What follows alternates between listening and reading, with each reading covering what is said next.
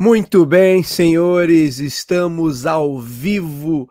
Está começando mais um Up to Date. Bom dia a todos. Hoje, dia 4 de novembro de 2023, são 7 e 4 da manhã e estamos começando mais uma live para trazer as principais notícias da semana. Vocês sabem que aqui no Up to Date, toda semana nós nos reunimos para trazer as notícias mais importantes do mundo da tecnologia, dos negócios, do marketing e da inovação. Eu sou Bruno Garcia, sou professor e profissional na área de marketing e business, sou host aqui do canal Talk to Biz e temos aqui mais uma vez o nosso amigo Lucas Xavier, profissional de tecnologia, que toda semana, todo sábado, está aqui madrugando comigo para a gente comentar as principais notícias. Lucas, muito bem-vindo. Obrigado, Bruno. Bom dia a todo mundo. Bom dia, boa tarde, boa noite para quem está ouvindo a gente depois aí em gravações. A gente vai estar tá trazendo algumas notícias bem interessantes aqui para a gente, de, de, pontos diferentes aqui. É, hoje é um do, dos programas que a gente está trazendo notícias é, mais de, de pontos do mercado mais diversos. É um ponto lá, um aqui, então vai, vai ficar bem interessante o nosso leque de informações hoje. E tinha até mais coisa, né, Lucas? É que a gente deixou de fora, porque senão a gente já estoura o tempo aqui da live. E é se é fosse colocar tudo mesmo que teve da semana passada para cá, aí não tinha jeito. Agora, Lucas, eu tenho que confessar que, olha, o, semana passada o nosso amigo Lucas não pôde fazer, então eu fiz uma live na quarta-feira passada para dar uma atualizada, senão ainda teria mais coisa acumulada, né, Lucas? É então eu, eu eh, teve uma live aí no dia 1 de novembro, tá disponível aí no canal. E agora também, Lucas, vou aproveitar e falar assim: olha, a gente estava colocando a gente estava colocando o up to date, as lives sempre aqui no YouTube e eu comecei a colocar no formato podcast também, num, num canal específico. Só que uh, o canal específico não estava dando tanto tanta visibilidade assim. Então, essa, a partir dessa semana, eu tô colocando as lives do Up to Date no canal, no feed oficial do Talk to Biz, do podcast Talk to Biz, lá no Spotify e aí em tantas outras plataformas onde tem o nosso podcast. Então, lá vocês também vão poder acessar o conteúdo das nossas lives, não ao vivo, é claro, mas sempre com 24 horas de, de, de programação. Então a live de hoje sai amanhã no feed do Talk to Biz. Mas aí vocês vão poder também por lá acompanhar. Quem não acompanha aqui no YouTube vai poder acompanhar no formato áudio todas as notícias que a gente comenta por aqui.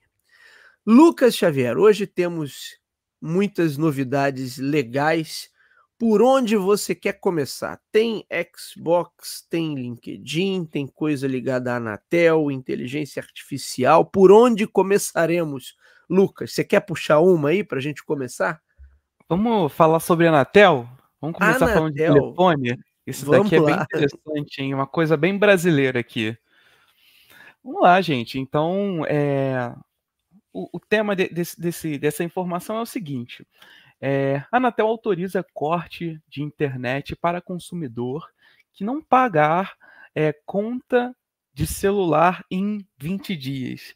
E eu acho que isso daí pega bastante no, na, no, no pé do, dos brasileiros que normalmente têm tendência é, a atrasar é, algumas contas. Então vamos lá, vou, vamos entender juntos aqui a, a notícia. Consumidores que não pagarem suas contas de celular pós-pago ficarão sem acesso à internet após 20 dias de atraso, segundo nova diretriz da Anatel. A medida faz parte do RGC, que passou por anos de discussão e foi revisado na última semana pela agência. A Anatel votou o novo regulamento, mas a medida é, entra em vigor assim que a revisão for publicada no Diário Oficial da União. Então, é, após o corte do serviço de, inter de internet, não será permitido cobrança do consumidor, é, não será permitido a, a, cobrança ali do, do nosso do consumidor final, é, aponta o RGC. Hoje, um consumidor atrasa o pagamento da fatura, é, o acesso da, é, fica reduzido, só com uma velocidade reduzida. E a operadora ela pode cobrar o valor integral da mensalidade durante a sanção de serviço. Ou seja, ou seja, o que, que, a gente acabou de, entender aqui? É, agora vai ter uma cobrança acima, é uma cobrança diferenciada aqui é, para o, o, o, consumidor. Então, isso no, no, final das contas era o que já acontecia, só que aí já, a gente vai ter uma novidade, vai ser o, o corte desse serviço. Então, Bruno, você imagina que você é, esqueceu, você paga 30 contas durante o mês sem querer, esqueceu ali de, de pagar a sua conta é, de internet, a sua conta do celular ali, e acontece uma urgência e de repente a gente não tem mais acesso à internet. Bom, é, isso é além de ser uma, uma prevenção ali para os operadores de, de, telefone, também é uma forma de, de repente, estar tá fidelizando um pagamento ali sempre na, na, nas, nas rotinas é, ali do vencimento. Nas então, datas, Então, por né? exemplo, é. exatamente. Então, é uma questão que acontece é justamente é, aquela, aquele, aquele crédito automático uma função de, de, cartão de crédito que a gente consegue colocar, o débito automático, perdão, é, a gente consegue colocar, então isso de repente garante é, às, às operadoras ali uma recorrência maior, uma exatidão melhor de quando vai entrar esse preço, é, esse valor da empresa, do pagamento, e aí a gente, de repente, a gente, a, a, as empresas ali de telecomunicações podem começar a prever alguns resultados em alguns, alguns, algumas pessoas específicas que têm esse tipo de comportamento de, poxa, tá atrasando, então vamos colocar ali é, o nosso débito automático ou coisas do tipo. É óbvio que o consumidor que normalmente atrasa, é, ele precisa ficar bem atento, porque não, não vão ser 5 dias, 10 dias de atraso. Então, é, o cara que normalmente atrasa 20 dias, de repente, seja um, um, um tipo de consumidor que tenha mais tendência a endividamento. Mas assim, eu acho que é uma estratégia boa para a empresa e para o consumidor final. Melhor é que ele pague em dia, né? Exatamente, sempre. Porque oh. o cara que normalmente atrasa 20 dias não é um, não é um cara que é, esqueceu. Talvez, na maioria, na maioria das vezes. Então, é esperar para ver é, os andamentos disso mas é, respaldo agora é, as empresas vão ter para cortar é, a internet dos usuários finais. Ô Lucas, eu acho engraçado isso que esse programa a gente vai falar sobre regulamentação, né? E regulamentação é, é aquilo, às vezes é um, é um mal necessário, que precisa ter algum tipo de mecânica de controle ali, mas por outro uhum. lado a gente vê como a regulamentação muitas vezes vem muito atrasada. Né? acho que o mais engraçado dessa questão da Anatel é que assim, há 10 anos atrás, que, é, quer dizer, estão chegando com 10 anos de atraso quase, para perceber que o consumidor não liga mais para o corte da linha, mas liga se cortarem a internet. Então, assim, o cara atrasava a conta do celular, a galera cortava a linha, mas não cortava a internet. Né? Uhum. Né? E aí eles levaram anos para perceber que o consumidor não liga mais para a linha, inclusive porque a gente faz ligação já há muito tempo pelo WhatsApp ou por outros, é por outras mecânicas. Então isso mostra como a coisa estava um pouco fora de compasso, né? Porque assim, óbvio que qualquer serviço, né, de, de pagamento ali recorrente, você tem que ter alguma forma de né, disciplinar a galera para que eles mantenham, se mantenham ali dentro das datas de vencimento, né? Se se o cara deixa de pagar, às vezes até esquece, meu, já aconteceu comigo de achar que tinha pago e não pagou, mas se o cara deixa de pagar e também não acontece nada, né? Possivelmente ele não vai ter ali a preocupação de, de se manter dentro do, do das datas. Ali, né? É, é, exato, dentro das datas limites ali de, de compensação, né? Mas é, até então as operadoras cortavam a linha telefônica, então não conseguia mais ligar no entanto, ele continuava acessando a internet. Uhum. E aí uhum. é que, na verdade, né, o, o que, que é o principal daquele serviço ali? Há anos atrás era o telefone e a internet um plus. Mas há muito tempo já que a internet passou a ser o principal e o telefone é um plus. Se é que um plus de fato, né? Porque na uhum. maioria das vezes não não se utiliza. Então agora acho que após muita discussão ali, eu não sei, mas finalmente caiu a ficha. Não, não, olha só, a galera tá pagando isso aqui pela internet e não pela linha telefônica. Ah, tá, então é melhor a gente cortar para fazer a galera pagar dentro do prazo.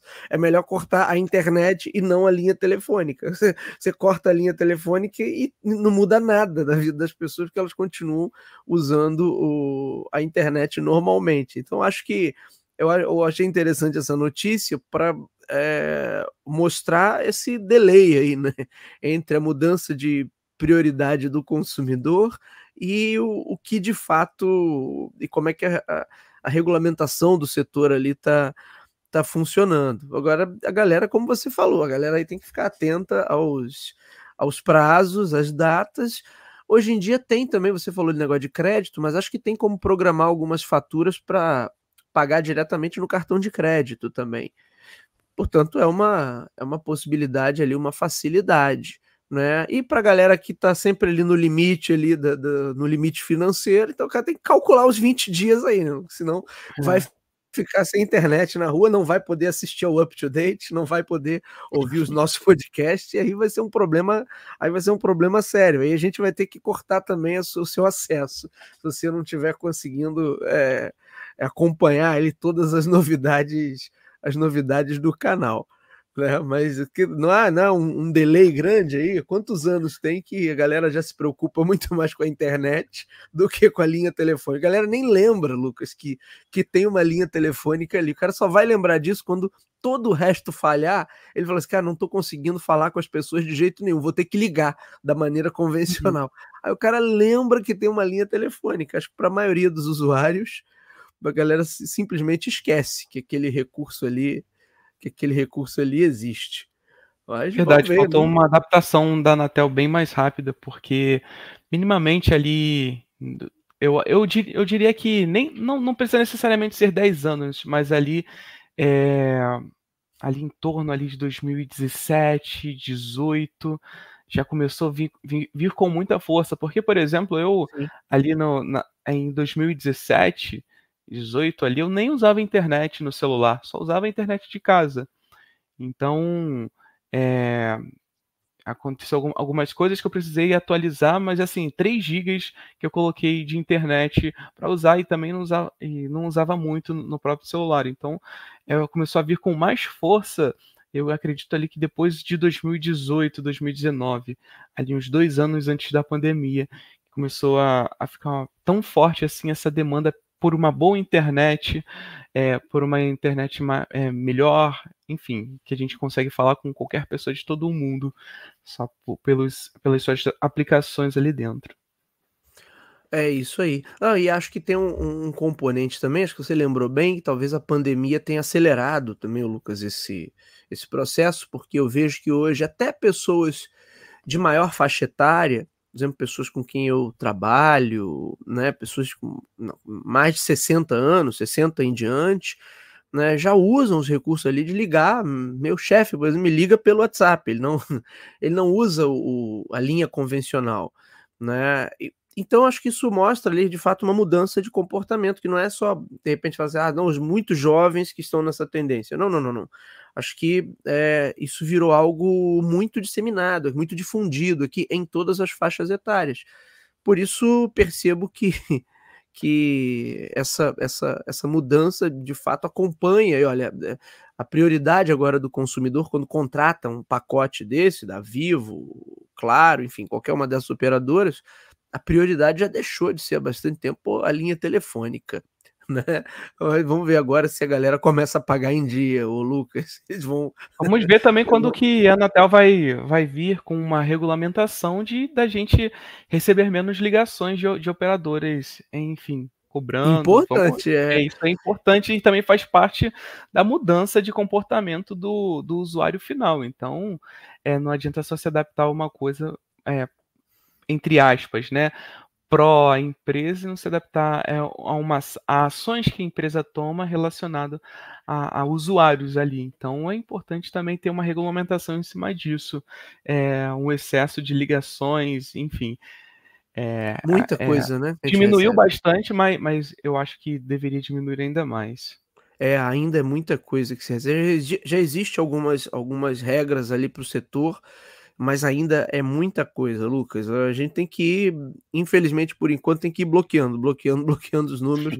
Pelo menos você passa um tempo ali, é, até eles gerarem novos números, você passa um tempo com um pouquinho de paz é, no, seu, no seu dia a dia. Agora, Lucas, já que estamos falando de regulamentação, Vou puxar uma aqui também, porque o governo norte-americano passou essa semana uma primeira tentativa de regular ali um outro setor que não é da telefonia móvel, mas é o setor de inteligência artificial. Então tá aqui, tem várias notícias, ó, Biden assina primeiro decreto para regulamentar a inteligência artificial nos Estados Unidos. O presidente dos Estados Unidos, Joe Biden, assinou a primeira ordem executiva, que seria equivalente aqui a, um, a uma espécie de decreto presidencial, para regulamentar o setor de inteligência artificial no país.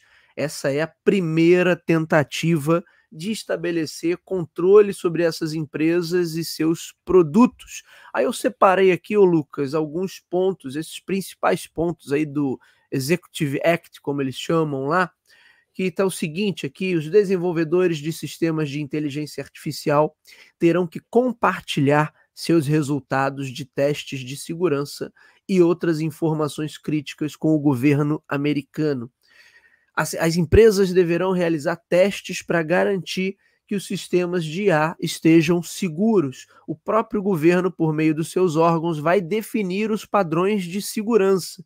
Segundo o texto, padrões que serão rigorosos antes de permitir qualquer tipo de divulgação pública.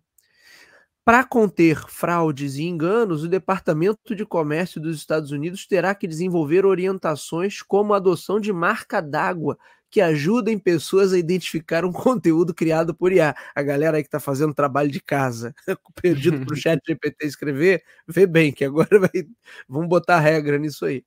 É, o Departamento de Energia e Segurança Interna dos Estados Unidos ficarão responsáveis por acompanhar possíveis riscos químicos, radiológicos, biológicos e até nucleares que a inteligência artificial possa gerar.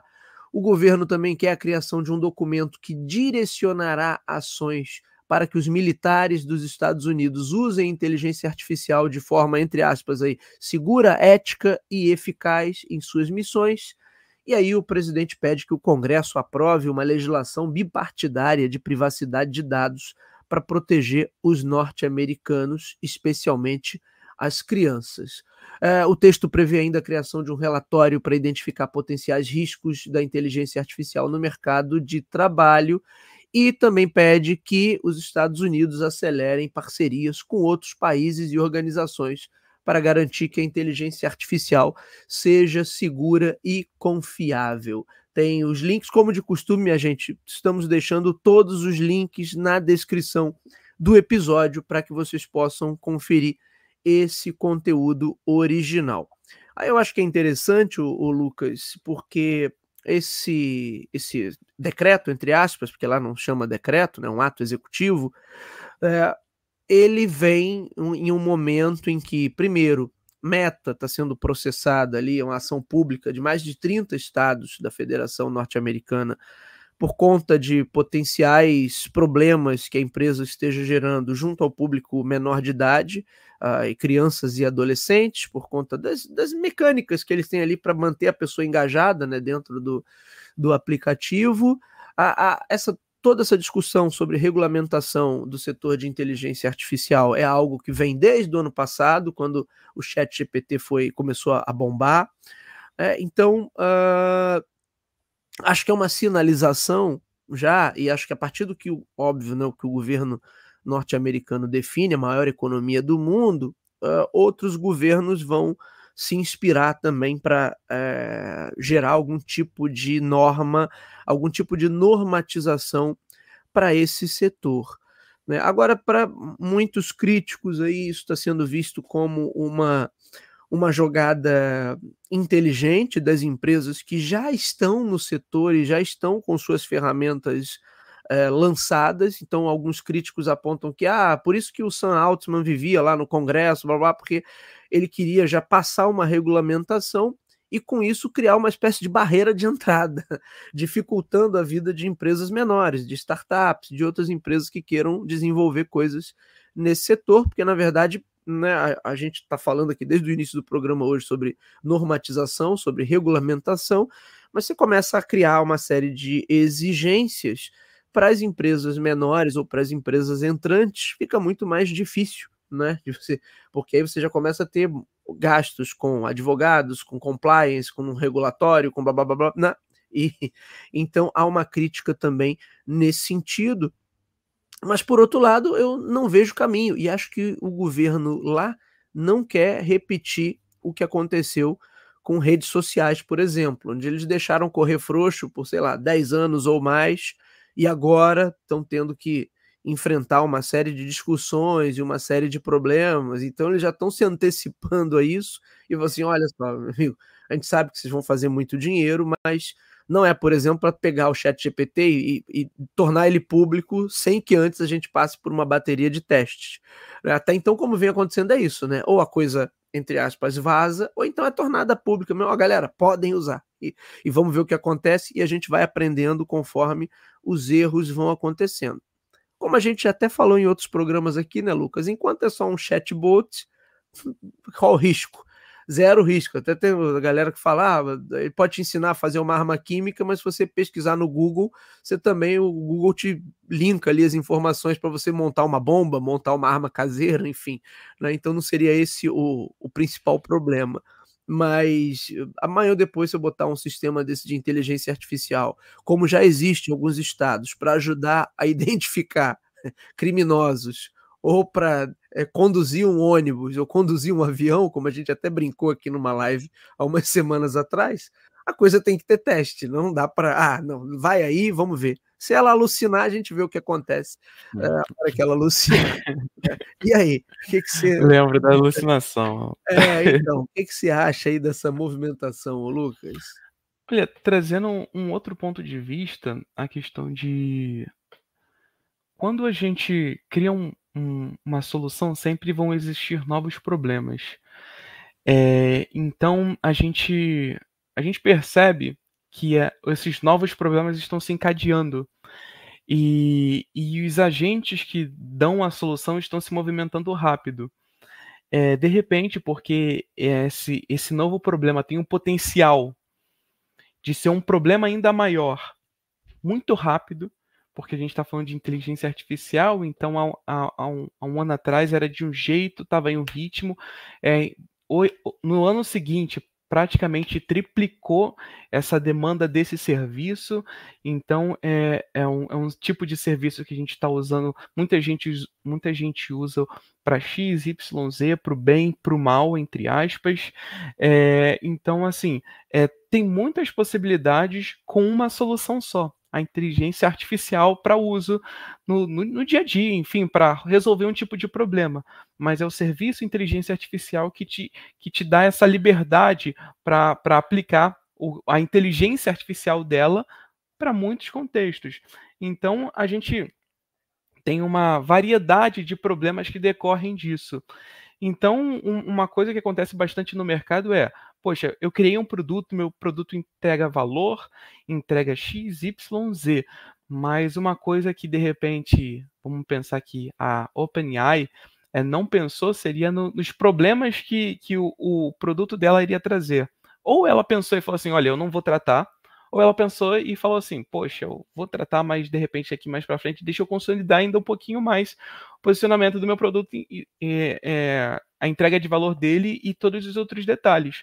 Tem, obviamente, coisas que a OpenAI não poderia entregar, por exemplo, uma questão de tra trazer à tona essa questão que o governo trouxe de, de segurança da informação, to, todo, todo esse processo, é, porque foi uma inteligência artificial que, que foi aplicada em vários segmentos da, da, da enfim, da, de uma cultura ali de, de, de, de comércio, de uma cultura de negócio e tudo mais.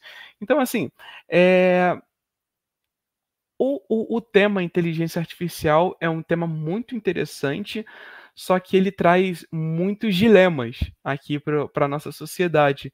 Então, ainda bem que, esse, que esse, esses pontos de vista do, do, governo, e não só do governo mesmo, mas também há, há um tempo atrás teve uma, teve uma o governo do Reino Unido ele estava pedindo umas validações é, para para um software, para uma empresa, eu não lembro qual foi, não lembro se foi o, tu, o X, o Twitter, ou alguma coisa assim, mas enfim, eles estavam eles estavam validando algumas questões lá porque eles queriam que o, que o servidor ficasse lá, eles não queriam um servidor externo, eu esqueci qual era o, o que o, o produto que eles estavam se referindo, mas assim. Eu lembro, mas... eu lembro que teve uma história dessa, assim, e, e, e lá na Europa eles estavam fazendo a mesma coisa com o TikTok também. Né? Exatamente. Né?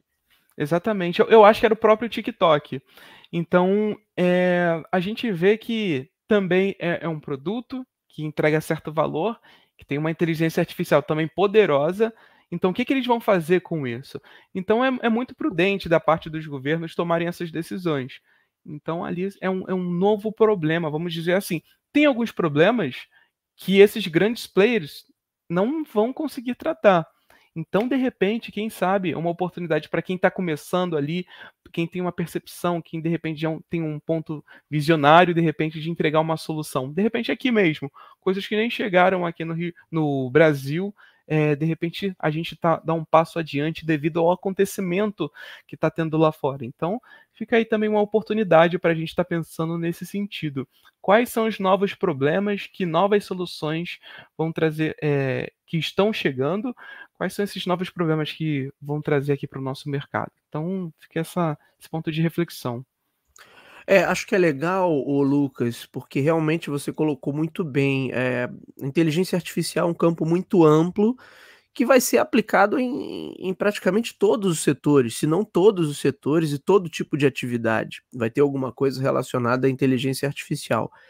Então, hoje ainda é muito difícil né, prever até quais os, os problemas que isso pode gerar, porque a gente fala hoje, principalmente com esses chatbots e com com geradores de imagem, geradores de voz, né? Todo dia eu estava até testando aqui um negócio, falei assim, você que eu consigo gerar minha voz aqui, ô Lucas? Porque de vez em quando eu estou meio com preguiça de gravar, será que eu posso fazer só o texto e ele ler para mim, né? Então, uh, mas isso é uma coisa, né? Isso é um, ainda muito restrito aqui a área de conteúdo, de web, né? Que é o que está explodindo aí no momento. Uhum. Mas uhum e para tantas outras aplicações, né? Até aplicações médicas, pesquisa e desenvolvimento. Então, realmente tem muita coisa. É, eu também vejo como positiva essa, essa, essa antecipação. E é claro que, né, a, a despeito do, dos componentes políticos ali, porque mesmo tendo regulação, continua sendo uma corrida mundial para quem, quem desenvolve mais rápido essas tecnologias, né? Então, é, a preocupação por um lado, mas eles não querem também asfixiar o negócio, falar assim, ah, não, não, não, não, ninguém vai conseguir avançar, porque eles têm uma preocupação grande aí, principalmente com a China. A gente falou de China e Nvidia no, no programa passado, né? Então, mas acho que é importante realmente uh, que exista algum olhar, né?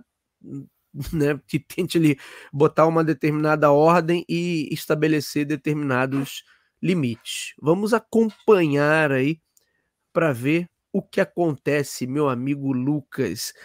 Agora, saindo, Lucas, da inteligência artificial e indo para o mundo dos games, você está trazendo coisa aí do Xbox, da nossa querida Microsoft. Aliás, a Microsoft que está duas vezes hoje no noticiário, né? Porque tem Xbox e tem é. LinkedIn também daqui a pouco, que também é da Microsoft. Manda lá, Lucas. É, vamos lá. A Microsoft ela vai tirar o Game Pass de, de grupo de funcionários, do grupo de funcionários oferecidos ali é, é, na, na empresa. Então, a Microsoft ela está removendo o benefício gratuito do Xbox Game Pass Ultimate. Na maioria é, dos seus 238 mil funcionários. Então, gente, só, só para reforçar, a gente tem 238 mil funcionários, que são muita gente. Então, a maioria dessa, dessa galera vai ter retirado o benefício do Xbox Game Pass Ultimate. Vamos lá. Fontes familiarizadas com o plano da Microsoft disseram ao The Verge que a empresa começou a informar aos funcionários esta semana que em janeiro de 2024 o benefício gratuito da Xbox Game Pass Ultimate para os funcionários permanentes da Microsoft não estará mais disponíveis. Esses profissionais é, que atuam diretamente na Xbox ainda terão um benefício. Para os demais, restará um, um desconto para os primeiros 12 meses de assinatura.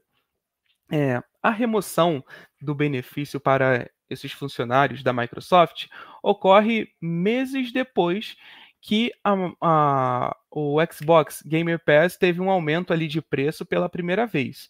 E o valor, a, o valor antigo era de 14,99 dólares e passou agora para 16,99 dólares, juntamente com um aumento de preço dos consoles. E ali a gente, do, no final das contas, é o principal console ali que a gente está falando do Xbox Series X. É, na maioria dos mercados fora do, dos Estados Unidos. E aqui vai um, um parênteses que o, o, Xbox Series X aumentou bastante aqui no mercado brasileiro.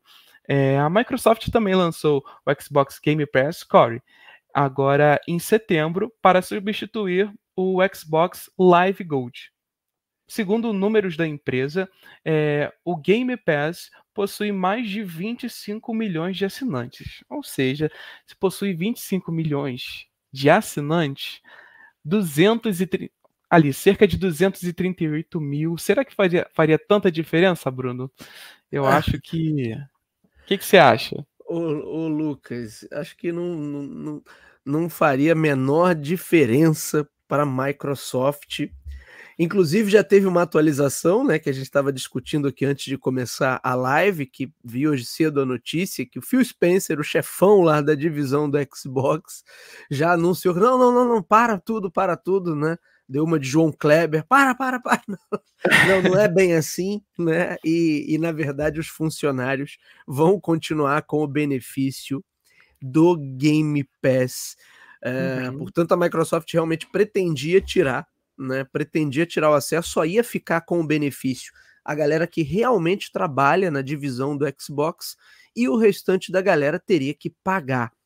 Uh, e aí eles começaram a anunciar isso ao longo da semana, foi uma grande chiadeira e parece que de ontem para hoje o tio Phil lá resolveu a questão, falou gente, pelo amor de Deus, né? É uma empresa de mais de um trilhão de dólares e, e a gente não vai tirar esse benefício. Principalmente, eu achei, o, o Lucas, sinceramente, de uma é, de uma mesquinharia, assim, falando de um serviço na nuvem, né? Tudo bem que são muitos servidores, a estrutura é gigantesca, mas você mesmo comentou aí, são mais de 25 milhões, detalhe, esse número aí é de janeiro de 2022, é o número de janeiro, a empresa não divulgou números atualizados, mas ao que tudo indica, ao que tudo indica, esse número de assinantes só aumentou.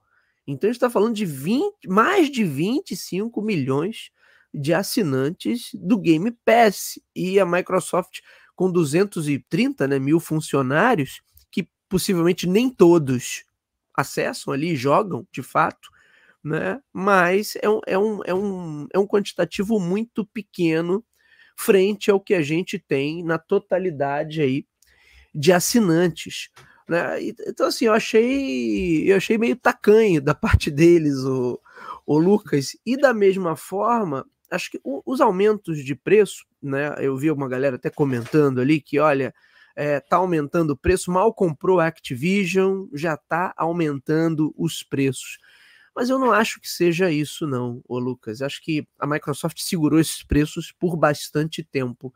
Se você pensar e lembrar, os novos consoles, o, o X e o S, foram lançados naquele ano ali da pandemia, no final do ano, né? Se, acho que dezembro de 2020 para início de 2021. E esse tempo todo os aparelhos vinham. Aqui no Brasil, a galera achou bastante, está achando bastante com o aumento do preço dos, do Series S, né, que é o mais barato, estava na casa de R$ 2.400, R$ 2.500 e agora pulou para mais de R$ 3.400.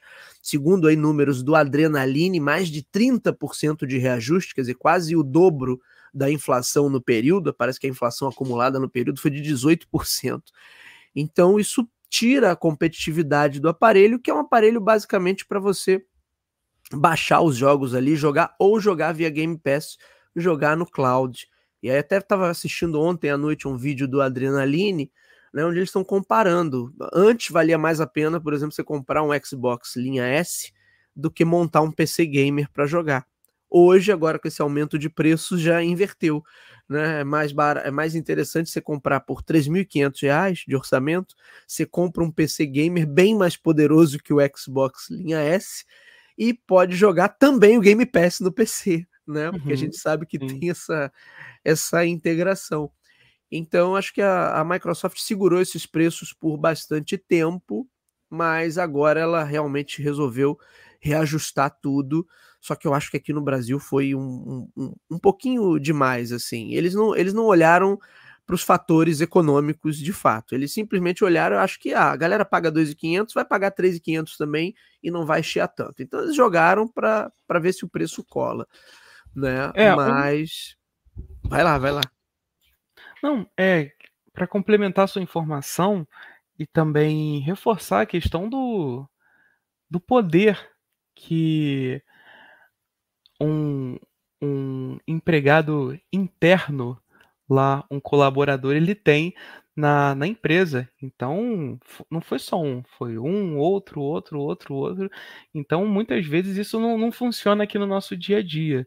Então, a, que, a própria questão ali, pô, será que quantos desses caras estão é, ali, estão interagindo com o produto que a empresa vende, que é muito importante. Hoje a gente vive em um, em um ecossistema muitas vezes que a gente nem sabe o que. Eu trabalho na empresa nem sabe o que a empresa entrega, qual o principal valor, quais são o portfólio, pelo menos a maioria do, do portfólio de produtos. Então a gente está tendo ali um, um, cara que, que compra, que, ve, que veste a camisa no final das contas. E também a gente vê ali a própria questão de é, o presidente, que, que, o CEO que voltou atrás, nem ele mesmo comentou que sabia de, dessa notícia.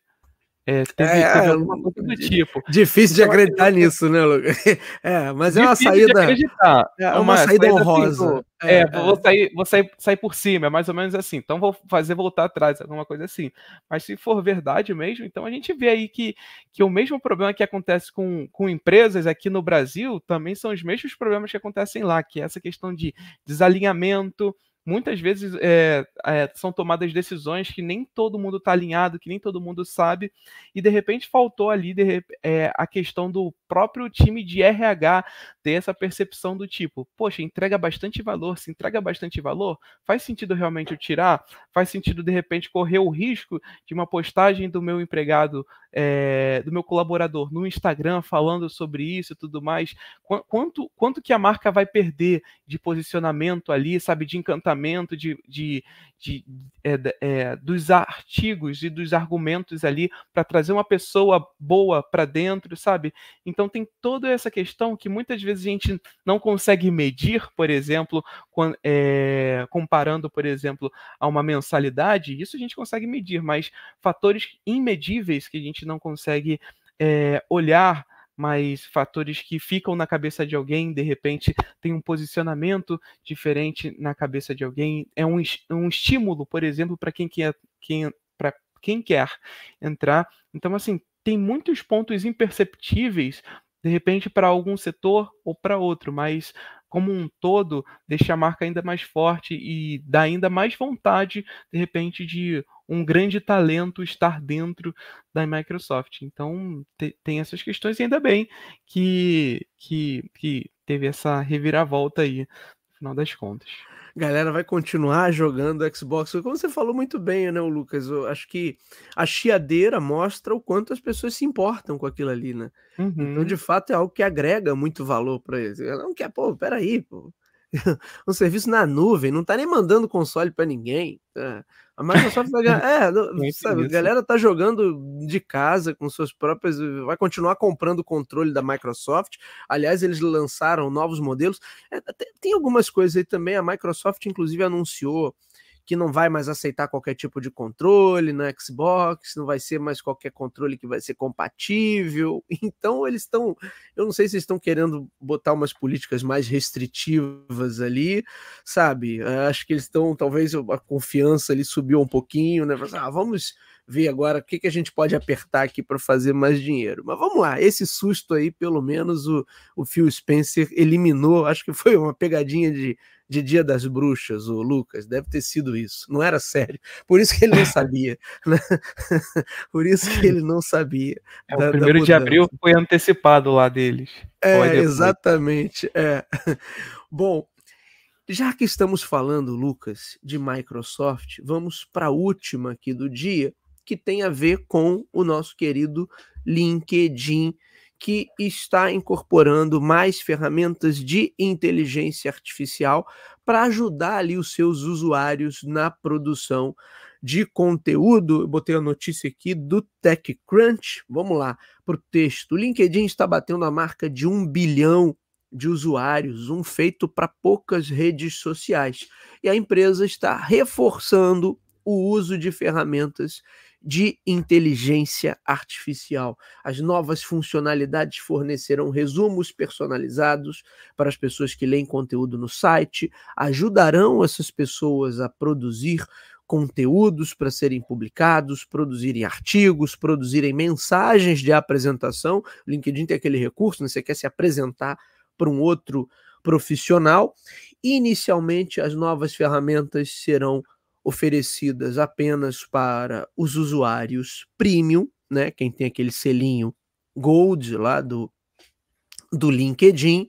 Mas a verdade é que a empresa não é o primeiro anúncio que ela faz, o Lucas, que a rede social faz, é, no sentido de incorporar ali inteligência artificial nas suas mecânicas. Agora, é, para mim, o, o, mais importante, o, o, Lucas, dessa notícia, nem tanto é a rede social, os recursos de inteligência artificial na rede social, mas sim a marca de um bilhão de usuários, que realmente é um, é um feito para poucos, para poucas redes que conseguem chegar nessa marca.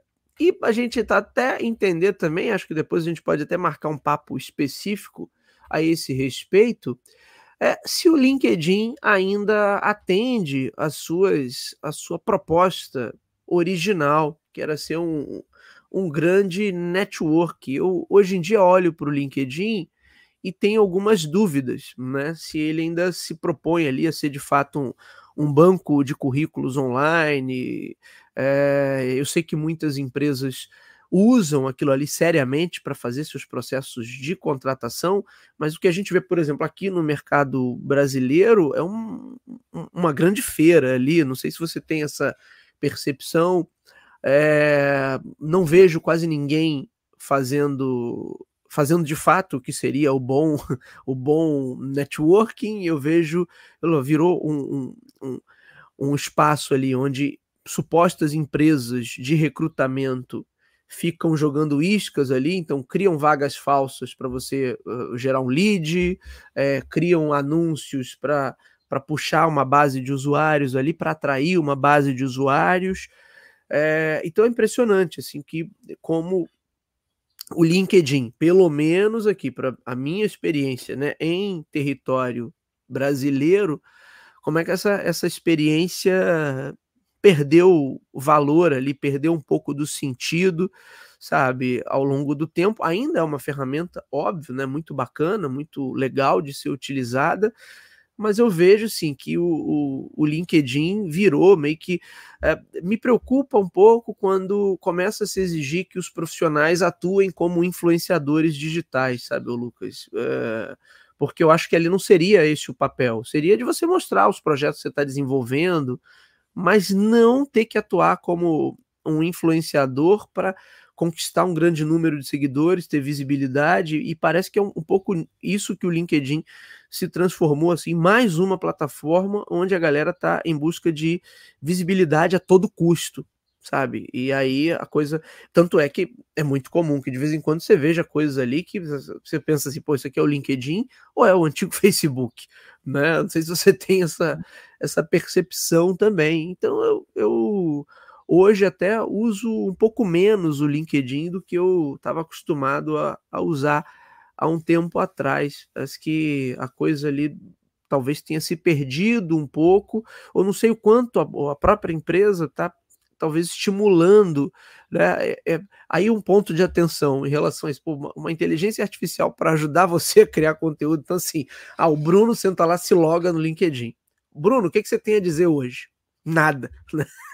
Uhum. Absolutamente nada. Mas a inteligência artificial, que tal, Bruno, você falar, que tal você postar isso aqui sobre marketing? Então vai ser uma, uma enxurrada de posts é, é, criados por inteligência artificial, e aí as pessoas, né, criando. Tem, tem um termo que o pessoal lá do B9 usa que eu acho maravilhoso: que o LinkedIn virou uma rede de autocongratulação. Todo mundo falando bem de si mesmo né? Até quando o cara é demitido, ele vai para lá para, nossa, que experiência incrível, né, que eu tive, agradecer esse time maravilhoso, né? Então o tempo todo uma rede de autocongratulação. Lucas Xavier, como é que você vê isso aí? Como é que você tem usado o LinkedIn, Lucas? É, eu uso bem pouco o LinkedIn, bem pouco não, uso só pouco. É, não é hoje para procurar emprego, não é o principal valor que o LinkedIn me entrega, por exemplo. E assim, eu não vejo nem como certo nem como errado. Eu vejo que, que a, a, simplesmente o LinkedIn foi se adaptando às enfim, teve alguém que pensou num, num, em, em, uma forma de construir o LinkedIn, de repente, é, aquele LinkedIn que a gente imaginava ali, o que, em 2017, 2018, que era muito mais o, o a proposta de emprego mesmo, busca por um emprego, enfim, é, busca por networking e através dessa networking você é, acontecer eventos e esses eventos podem ser é, novos convites, junção para novos projetos e proposta de emprego mesmo. De repente, esses são, eram os maiores valores ali que quando a gente pensava em LinkedIn vinha a, vinha à nossa mente. Então, hoje eu, eu vejo que, que mudou um pouco, virou muito mais uma plataforma de conteúdo é, para para pessoas, enfim, que têm ali os seus trabalhos e que de repente querem fazer ou mesmo pedir seus trabalhos. E uma coisa que eu também vejo bastante é do tipo: olha, eu tô aqui, perdi o emprego e tudo mais, tô precisando de uma ajuda, sabe? Quem poderia me ajudar? E coisas do tipo. E aí tem a quantidade lá de curtidas, aí compartilhamento, e aí vem alguém de recursos humanos de uma empresa, oferece alguma coisa, é, manda o um site, por exemplo. Pô, isso daí faz todo sentido. E tem tudo a ver com uma comunidade. Mas, assim, é, quando a gente de repente deixa se levar por essa questão de influenciadores, a gente está trazendo, a gente herda é, processos de outra, de outra rede social. Então, tudo bem que todos nós somos influenciadores, pequenos influenciadores aqui onde a gente está.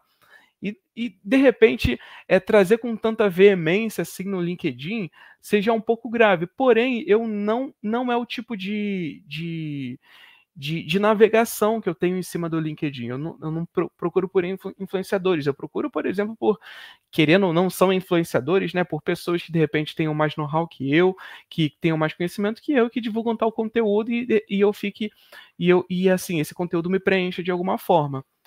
Porém, é conteúdo, não é emprego, não é aquela mais, não é aquela proposta inicial de emprego e tudo mais. É uma conexão ali que eu tenho ali com a pessoa, mas não é não é aquele questão de vou ter uma proposta de emprego. De repente vai me capacitar por uma proposta de emprego, mas esse esse fim, né, que inclusive não é tão fácil de achar, eu acho que deveria ser ainda mais como principal proposta de valor, que é a questão ali do emprego, deveria ser ainda mais fácil de, de, de poder achar uma, um, enfim, um emprego que você tem um match, alguma coisa assim. Eu não faço, por exemplo, a conta premium, mas de repente quem tem a conta é, mais personalizada desse nível tenha é, essa percepção de valor ainda maior ou menor. Eu não, eu não sei, porque de repente tenham mais propostas de emprego chegando nela e todos esses detalhes. Não sei, é, eu digo pela minha, pelo meu nível de, de, de uso ali na conta básica. Então, são esses pontos, assim. Olha, Lucas, só para complementar aqui, que a gente já está hoje no, no, nosso recorde aqui do estourado da hora, mas eu já tive, eu já tive a conta premium, tá? Eu já tive por alguns anos aí, eu tive a conta premium do LinkedIn. E desativei hoje, não tenho mais, justamente porque não conseguia ver essa, esse ganho de performance ali. Acho que, né, eu acho que você falou muito bem, né? A gente passou a usar o LinkedIn como uma plataforma de conteúdo e aí com isso herdou-se um, um, um, padrão de comportamento ali, de processo de outras redes, em especial do, do Facebook. Agora, eh, a coisa me acendeu um sinal de alerta já tem alguns anos, quando uma amiga profissional tinha feito um curso de LinkedIn, não sei o que, ela falou: não, não, você tem que produzir conteúdo, postar duas vezes ao dia, não sei o que, babá, no LinkedIn. Eu falei assim: mas se eu fizer isso, eu, eu não trabalho. e aí, o, o principal obje, objeto do LinkedIn é a tua carreira, né? O teu trabalho. Então, ou eu fico lá postando conteúdo, né? Ou eu trabalho. E aí, para você postar conteúdo e postar sobre o trabalho, você tem que romantizar essa coisa do trabalho e criar um roteiro ali do, do teu trabalho para aquilo ali ser muito mais interessante do que ele de fato é. Se você pegar assim, Bruno, como é que é o seu dia a dia? Dá para ficar postando no LinkedIn? Não, não dá para ficar postando, é um porre o meu dia a dia. É uma opção de reunião, eu assinando documento, eu fazendo vídeo chamada, eu... Ah, tem um camarada aqui doido para aparecer, ó. Abaixa esse volume aí, cara. Dá bom dia aí pra todo mundo. Dá bom dia pro tio. Hein? E aí? e aí? então, o, sabe, vira aquela coisa da romantização do dia a dia que assim, né, se a gente fosse pegar a rotina, com certeza a sua também rotina, tem, tem muito mais pontos operacionais ali do que pontos de glamour. Fala assim, nossa, que incrível que eu fiz aqui, agora vou postar no LinkedIn, né? Uhum. Mas o nosso dia a dia é chato, é, é possivelmente repetitivo. Tem dia que eu fico, por exemplo, o dia inteiro, entre sai de reunião, entre sai de reunião, vou postar o quê? Mais uma, mais uma, mais uma. Né? Uhum. Não, não tenho que se postar mas aí virou nisso, né? Parece que, de fato, a rede foi se adaptando e aí o conteúdo passou a, a, a, predominar ali. E te digo, olha, já fui em mais de uma vez, mais de uma ocasião, já fui a entrevistas de emprego onde o processo seletivo começou pelo LinkedIn, tá? Então, assim, funciona de fato, pode funcionar aquilo ali muito bem como um, um grande networking de profissionais. Agora, hoje, a coisa está dominada por é, conteúdo, né? Então, muita gente fazendo, a plataforma promove isso, e por outro lado, na parte de, de empregos, você tem agências, empresas de recrutamento que usam todo tipo de abordagem comercial rasteira para ocupar, sabe, inundar aquele espaço ali com anúncios descabidos sabe? É, e, e, de, dessas agências, que sabe aquela agência de emprego que na verdade você vai para uma oportunidade, o cara, quando você chega lá no final, você descobre que o cara tá te cobrando para você participar de um processo seletivo, sabe? Virou um pouco disso. Então eu acho que poderia haver uma ação da plataforma para tentar o Lucas dar uma equilibrada ali,